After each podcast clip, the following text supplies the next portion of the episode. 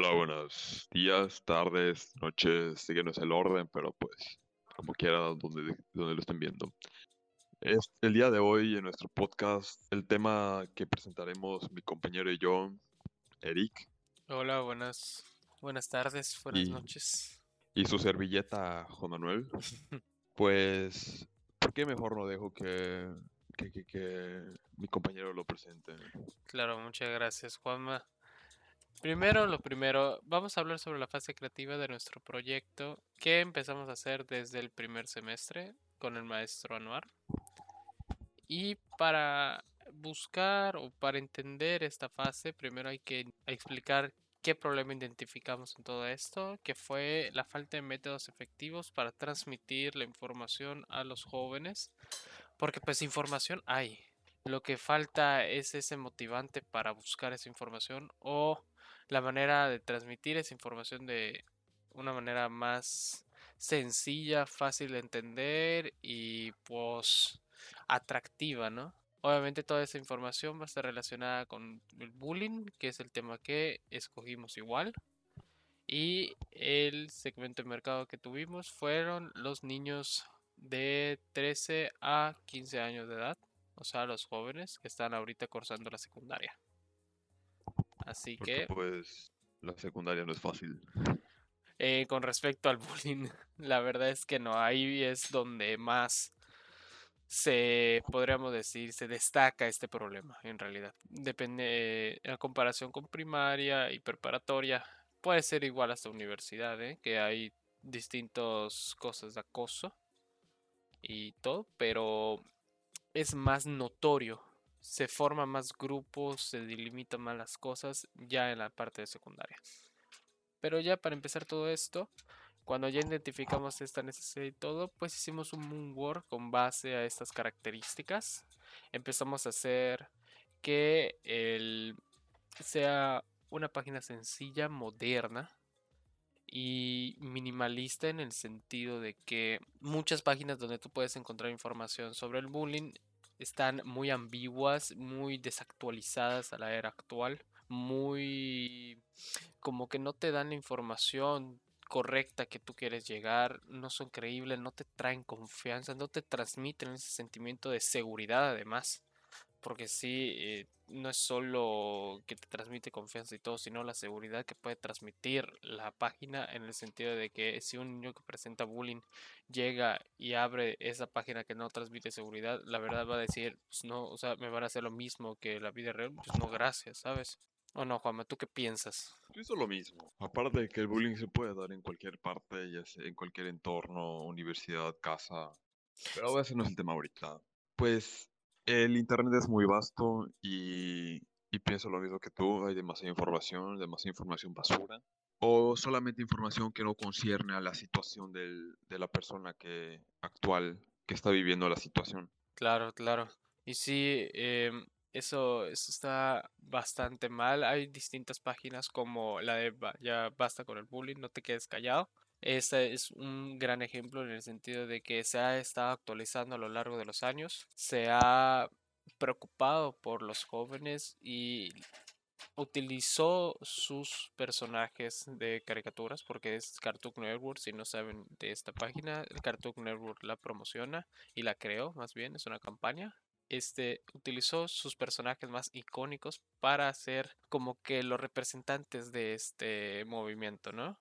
Y demostrar en parte de que no estás solo, sino que te apoyan. Ya teniendo todo en cuenta esto, analizando todo esto, pues hicimos cinco bocetos para ver el desempeño de la página, siguiendo obviamente los reglamentos tanto del Moonwork como los ya eh, dichos, en el sentido de que tiene que ser fácil, confiable, creíble, que te traiga seguridad a la página, que llegues y digas, ah, yo quiero esto, eh, que tenga un acceso libre y que no esté llenado de información, porque no me vas a, no me vas a dejar mentir, Juanma, los niños de secundaria, cuando tú estabas en secundaria, cuando tenías un, no sé, una presentación, te están exponiendo algo, ¿le prestabas atención? La verdad, o sea, sinceramente, como cualquier niño de secundaria, a esa edad me estaba sacando los mocos. Sí, o sea, no, no les prestaban atención, te ibas, pensabas en otras cosas, en el Xbox, en el Play, la PC, los streamers ahorita que están. Pero la verdad, eso está muy mal y muchas páginas lo toman en cuenta de que no le puedes meter la información directa al, al joven, sino lo tienes que modificar para que sea más entretenido y él lo pueda agarrar.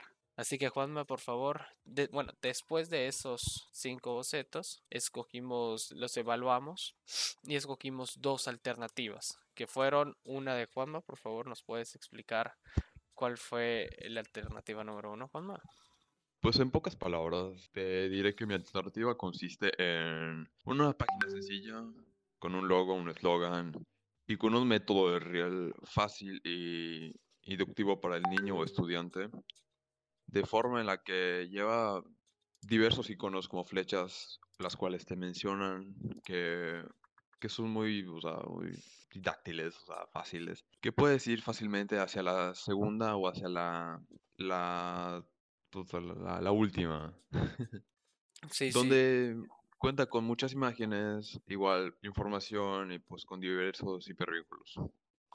Claro, la verdad, cuando yo vi esta, este boceto y cuando lo hizo bien, en boceto fino, ya con imágenes y todo, la verdad me quedé muy sorprendido cómo utilizó tanto los colores como la iconografía en su página para identificar sin palabras, solo con el icono ya te puedes guiar donde tú quieres ir. Por ejemplo, eh, él utilizó distintas eh, partes en su página que solo pone la casita, hace cuenta que tú le picas al hipervehículo, te vas a otra página y pues ya quiere regresar, ¿no? En vez de poner la flechita del Google Chrome para atrás, él pone una casita que identifica home y tú le picas y te regresa a la página de inicio. Después de ahí, le, la hamburguesita cuando tú haces, minimizas la página, te sale y le puedes picar. También está los ajustes, las, las diferentes eh, redes sociales que se pueden manejar. Y la verdad me encantó mucho esta, esta página. Lo malo que yo veo aquí es el uso del carrusel que él propone en el sentido de que puede que esté muy cargado de imágenes y no le guste eso a los jóvenes.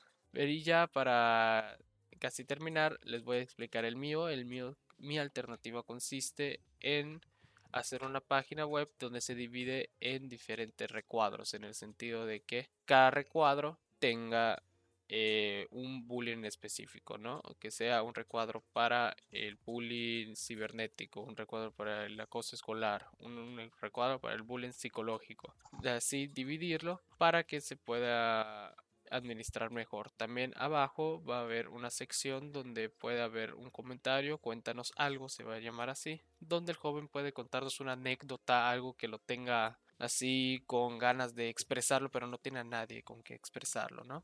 Igual utilizar tanto la iconografía como los colores para crear confianza y seguridad.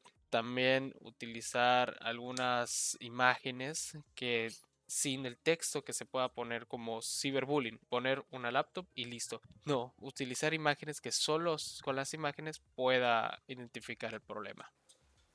Y bueno, para ya concluir, les quiero dejar una observación que tuve hace tiempo de que un sobrino mío pues está ahorita cursando la secundaria curiosamente y la verdad le dije un dato sobre medicina en el sentido de que si te metes al agua pues te puede dar chocnas toda la onda.